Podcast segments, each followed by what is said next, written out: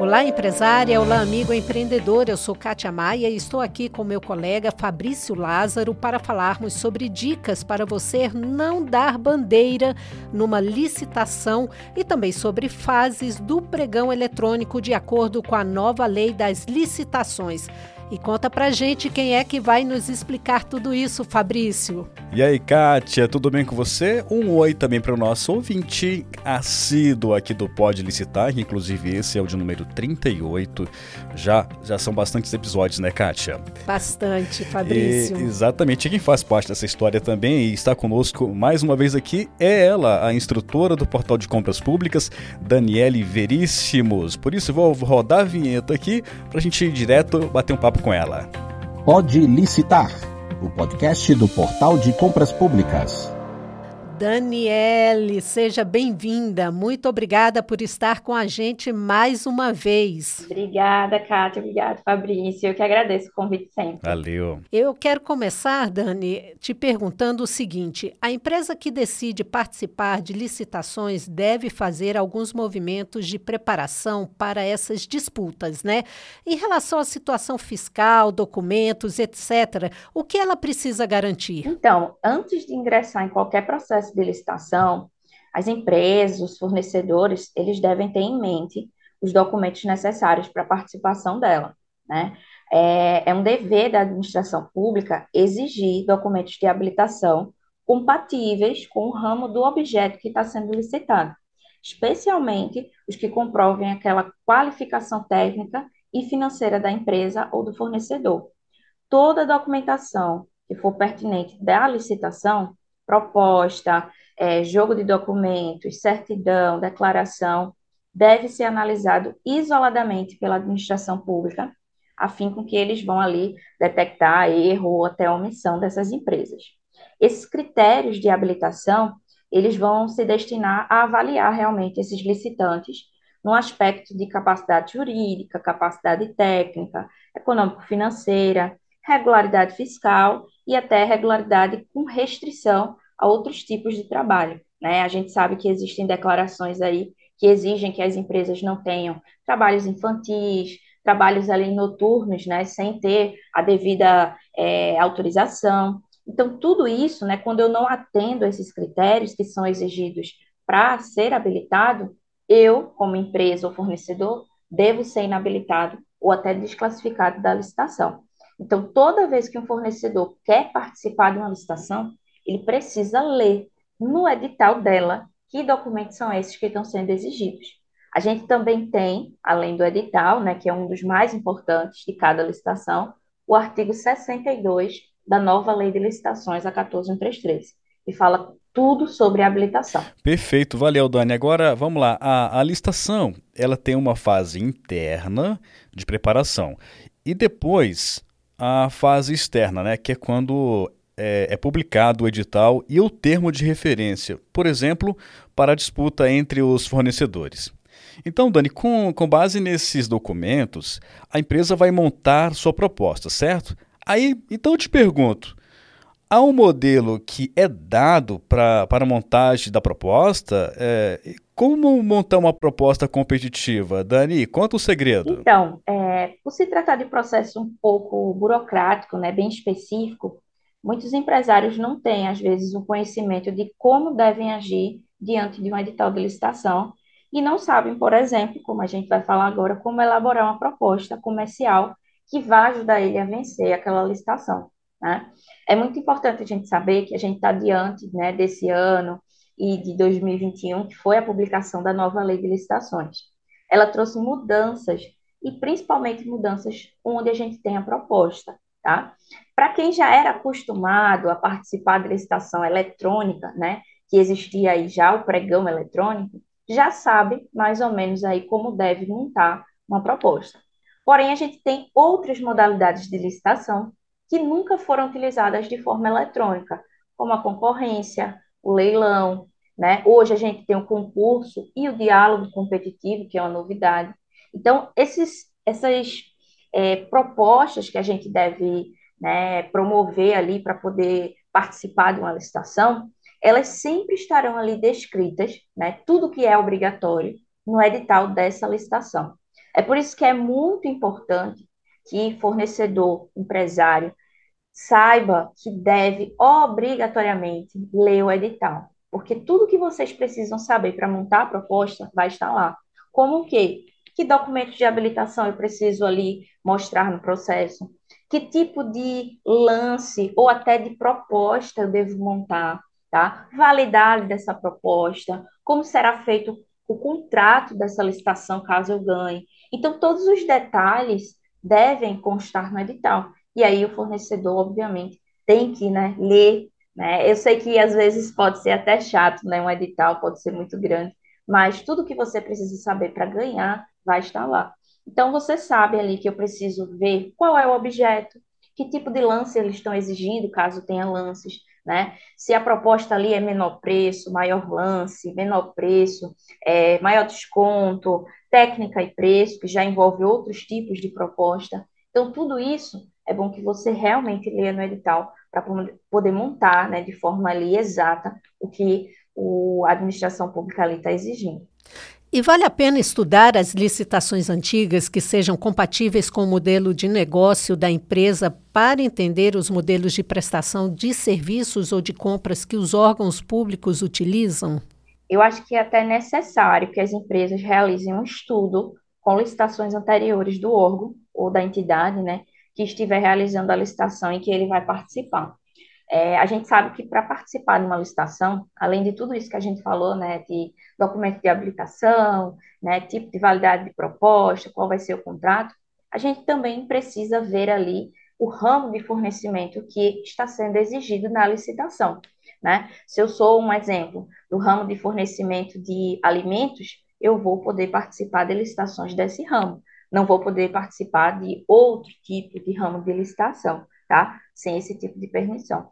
Então, quando a gente participa ali a primeira vez ou a segunda e não conhece bem como é exigido ali daquele local, né, aquela administração pública, documento ou como é né, os prazos ou o que ocorreu em licitações anteriores, é muito bom que a gente pesquise, né, antigas licitações e veja como aconteceu, como foi o tipo de disputa que ocorreu, como foram os contratos que foram firmados, se ela cumpriu com os contratos, se houve o pagamento correto dessas licitações, tá? Então, tudo isso para que a gente saiba, né, o que a gente está ali participando, é bom que a gente pegue algo anterior do que já aconteceu, um exemplo, que vai ajudar muito a ter mais sucesso ainda na participação. Legal. Dani, pergunta e resposta rapidinho, hein? É, pregão eletrônico no papel ou no digital? O que você prefere? Olha, hoje, na nova lei de licitação, a exigência é que a gente faça tudo eletrônico. E é né? é muito mais rápido, Eu né? prefiro a forma eletrônica, muito mais rápido. Outra resposta rápido, qual o benefício? Os benefícios, primeiro, é a segurança jurídica que o fornecedor vai ter, oh. né? A competição ali, que vai ser muito mais é, certa, que a gente não sabe quem está participando, então todo mundo ali vai ser igual, né? E, claro, a gente poder participar de licitações em outros locais, outros municípios, sem precisar se deslocar, gastar certo. ali um dinheiro, né, para uhum. poder participar. Legal. Então, quer dizer que esse é o formato mais indicado para as prefeituras na nova lei de licitações 14.133. É isso mesmo, Dani? Exatamente. o pregão, a gente já tinha ali um decreto, né, o decreto 10024, que foi instituído ali em 2019, que criou o pregão eletrônico. Então, para quem já utilizava o pregão de forma eletrônica, na nova lei, praticamente não houve mudança nenhuma. Né? Porém, hoje, todas as modalidades da nova lei têm exigência de serem eletrônicas. Tá? A forma presencial ela é permitida, porém, na nova lei, ela tem que ser justificada.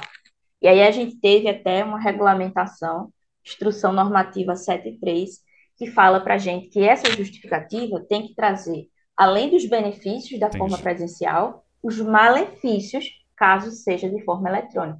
Então, tem que ser bem justificado mesmo para que eu possa utilizar, né? E o pregão, a gente sabe que vai ser mais utilizado agora, né? Uma das modalidades mais utilizadas, e aí a forma eletrônica dele realmente é a mais indicada. Pois é, Dani. Aí a gente gostaria de te ouvir sobre como se comportar nas fases da disputa. Eu li na nova lei sobre o julgamento das propostas e vi que o julgamento vai depender do tipo de licitação que está sendo realizada. No caso dos pregões eletrônicos, por exemplo, o fator decisivo é o menor preço ou o maior desconto, enquanto que em modalidades como diálogo competitivo, outros critérios podem ser levados em consideração.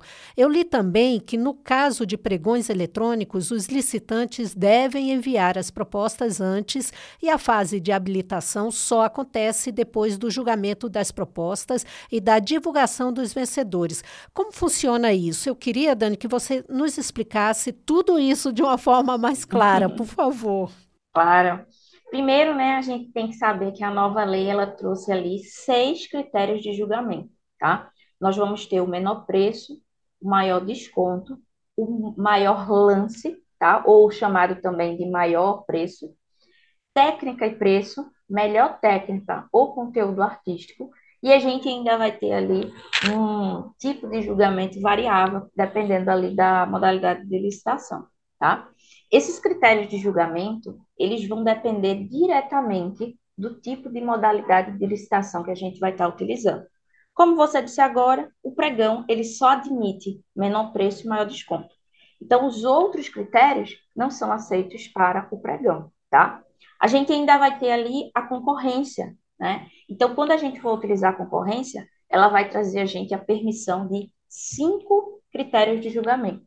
Além do menor preço e maior desconto como pregão, a concorrência também admite técnica e preço, melhor técnica ou conteúdo artístico e também admite o maior retorno econômico, tá? Então, cada, como eu disse a vocês, cada modalidade permite um tipo de critério. O concurso, ele só admite a melhor técnica ou conteúdo artístico, ou seja, nesse tipo de critério de julgamento, nem existe lance, só vai ter ali a análise realmente da proposta, né, em geral, sem preços. A gente também tem ali o diálogo competitivo, que hoje a gente ainda não teve a regulamentação sobre ele. E o tipo de julgamento do diálogo competitivo ainda está em aberto. Vai depender do tipo de objeto que vai ser licitado, tá? E por fim, a gente tem o leilão, né, que já era conhecido ali da antiga lei, e ele hoje só admite o maior lance, né? Faz sentido porque quando a gente vai participar de um leilão, a gente precisa aumentar os lances para poder arrematar aquele bem, né, aquele objeto. Nesse caso, gente, é bom que vocês tenham ali né, é, o estudo, seja você comprador ou fornecedor, de quais critérios são esses e como cada um vai funcionar, tá? Pelo nome de alguns deles, a gente já entende, né? Menor preço, eu vou baixando o meu preço, e quanto menor, né, ali a gente encontra o campeão. Maior desconto, eu vou ter um percentual dado pela administração pública e eu, como fornecedora, vou descontando do valor total da licitação. Então, cada um ali tem o seu tipo né, de critério, de exigência realmente de como vai funcionar a fase de julgamento das propostas ou lance, se tiver. Outra pergunta que vocês fizeram aí para mim né, é sobre essa fase de habilitação hoje na nova lei acontecer depois da fase de julgamento. Como eu tinha dito anteriormente, a gente já tinha o pregão eletrônico. E como é que acontecia o pregão eletrônico? Eu tinha a fase de julgamento de proposta e lance, e eu só habilitava depois o campeão desse item ou daquele lote. Isso, gente, foi levado para a nova lei de licitação e foi estendido para as modalidades de licitação. Mas tenham cuidado com uma coisa. O pregão e a concorrência, vocês podem ler no artigo 29, eles possuem um rito de procedimento comum do artigo 17, que seria o quê? Eu tenho a fase preparatória, que a gente conhece comumente como fase interna da licitação, né? Nessa fase não tem a participação de fornecedores, porque eu estou preparando a licitação, e eu tenho depois a fase externa, que acontece logo após a divulgação do edital. Então, eu tenho, né, fase de julgamento, fase de habilitação, até a gente chegar na homologação. Isso só acontece, essa, essa fase né, inteira ali, comum, esse procedimento comum do artigo 17, só acontece no pregão e na concorrência, tá? O leilão, o concurso e o diálogo competitivo utilizam procedimentos especiais, tá? Vamos dar um exemplo. O leilão, ele nem tem fase de habilitação. você participa de um leilão, óbvio, né, gente? Se tiver dinheiro, tá? Então, é o mais importante nesse caso para o leilão. O concurso é se você tiver qualificação técnica para participar dele. Se você é um artista, um técnico, um cientista, tá? Então, fiquem de olho nessas fases, tá certo? Hoje só é obrigatório, nesse caso, habilitar os campeões da licitação, ou seja, depois do julgamento das propostas. Porém, eu tenho a permissão de poder habilitar antes da fase de julgamento.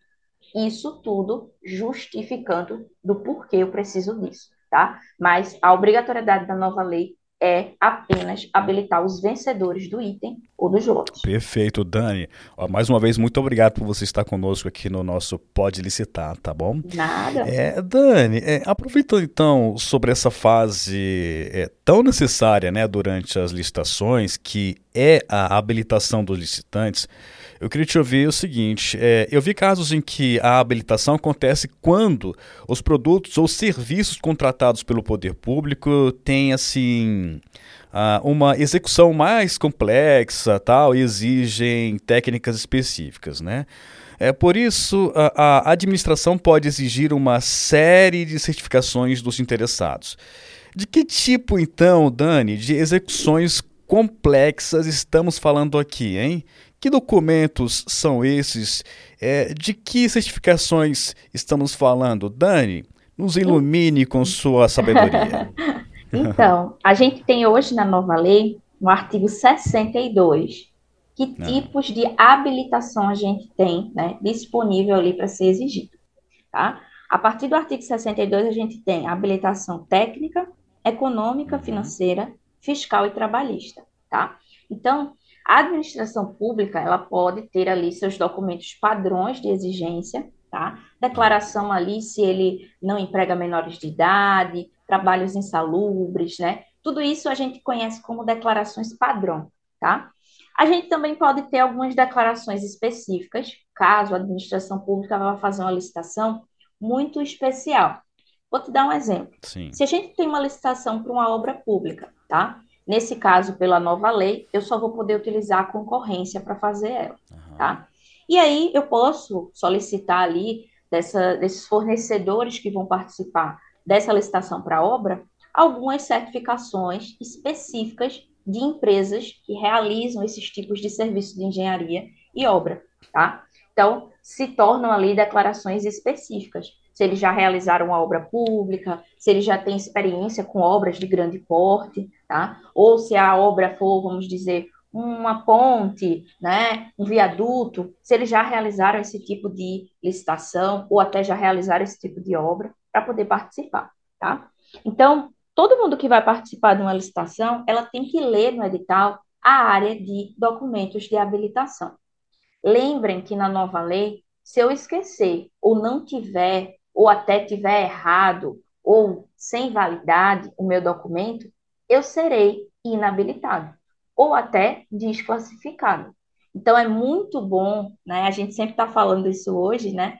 Que quando a gente vai participar de uma licitação como fornecedor, a gente leia o edital e veja que documentos são esses, tá? Eu sempre dou a dica aí aos fornecedores, gente, leia aí o edital, grifem, né? Bota ali o marca-texto, bota ali um tracinho do documento que você já tem, coloca numa pasta separada, ver ali realmente se o documento está com a validade correta, tá? Se eles estão exigindo um documento mais recente ou não, porque isso tudo vai influenciar você ganhar ou não a licitação, tá? Para inabilitar um fornecedor, isso aí, se você tiver um documento errado, já perdeu aquela licitação.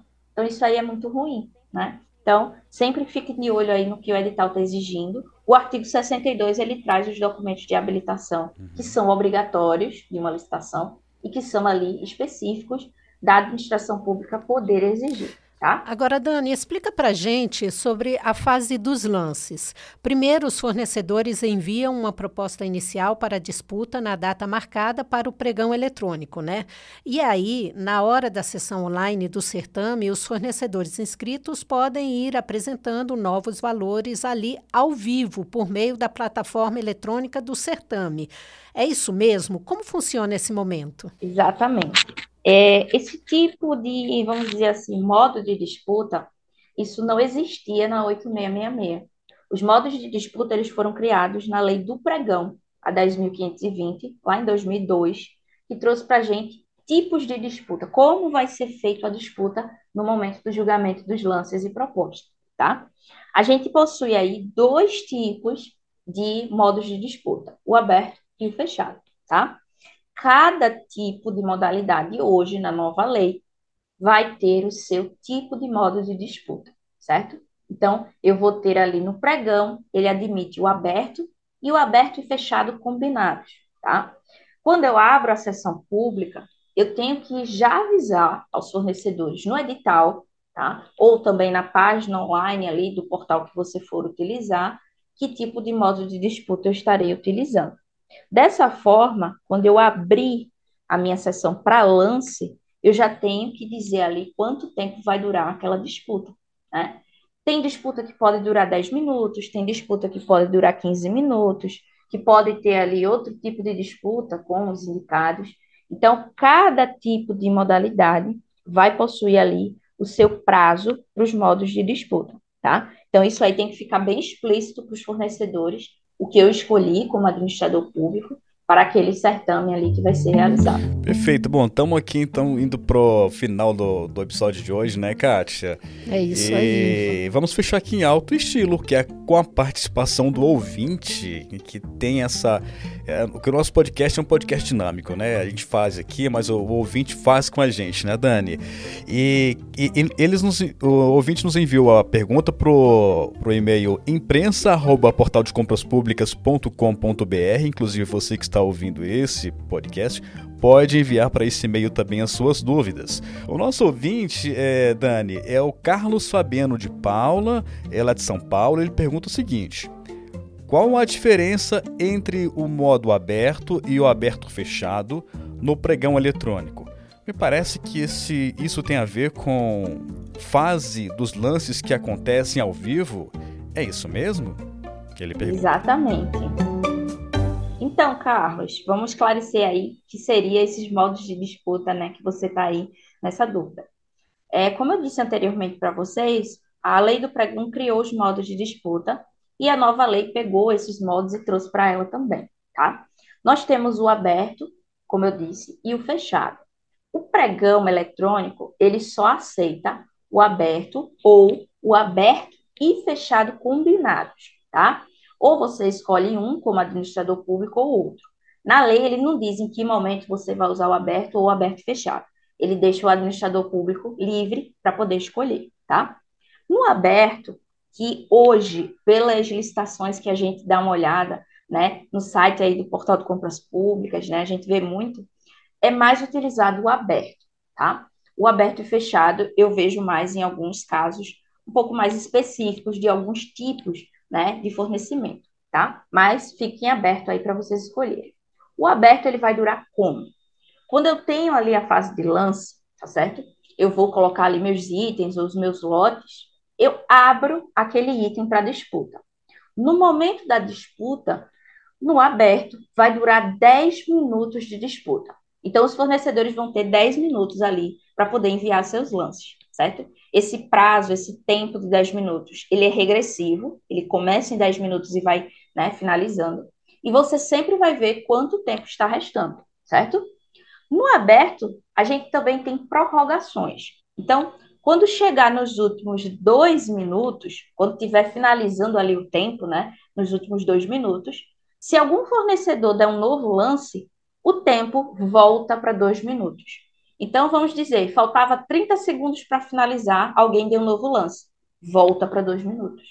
Essas prorrogações, elas não têm um limite para acontecer. Ela vai acontecer enquanto o fornecedor estiver dando lance, tá? Ah, Dani, o tempo vai se encerrar quando? Quando alguém parar de dar lance e o tempo finalizar, certo? Então, pode acontecer de uma disputa durar ali meia hora, durar uma hora, dependendo do que seja ali a rodada de lance, né? E as prorrogações vão acontecendo, tá certo? No modo aberto e fechado combinados, vai durar como? Primeiro, a gente vai ter um momento aberto, que ao invés de 10 minutos, vai durar 15, certo? Quando finaliza esses 15 minutos, que também é regressivo, o sistema eletrônico ele tem que escolher os três melhores ofertantes, o primeiro colocado e os outros dois que tiverem com valor até 5%, certo? Então, ele vai pegar esses três melhores ofertantes e enviar para a fase fechada. Essa fase fechada, ela vai durar cinco minutos e esses três melhores ofertantes vão ter que dar um novo lance ou repetir o último que eles deram, tá? Detalhe, por que, que é fechado? Porque esses três melhores ofertantes, nesse momento, não estão vendo o lance do outro, tá? E aí, quando termina os cinco minutos, o sistema vai mostrar quem é o primeiro, o segundo e o terceiro colocado. Dani, por um acaso, esses três melhores ofertantes deram o mesmo lance. O que é que vai acontecer? É obrigatório que o sistema eletrônico sorteie entre os três para ver quem é o campeão. Nesse caso, o pregoeiro ele não vai poder escolher, tá? É o próprio sistema eletrônico. Então, para a gente dar uma revisada, tá? No pregão, eu vou poder ter o aberto ou aberto e fechado, combinados, tá? Esse tipo de escolha entre eles dois é você, administrador público, que vai decidir, não tem regramento na lei, tá? Lembrando também que o aberto tem prorrogações de dois minutos, vai durar 10 com prorrogações, e o aberto fechado, a gente primeiro vai ter os 15 minutos do aberto e depois os três melhores ofertantes, dando um novo lance ali sigiloso em cinco minutos. Então, caberá a você, se for pregoeiro, né, se for administrador público, decidir entre os dois. Lembrando, então, também que cada tipo de modalidade tem seus critérios de julgamento. Então, fiquem de olho. Nós temos a citação dos modos de disputa tanto no artigo 55, que você pode dar uma olhada também, artigo 56 e 57.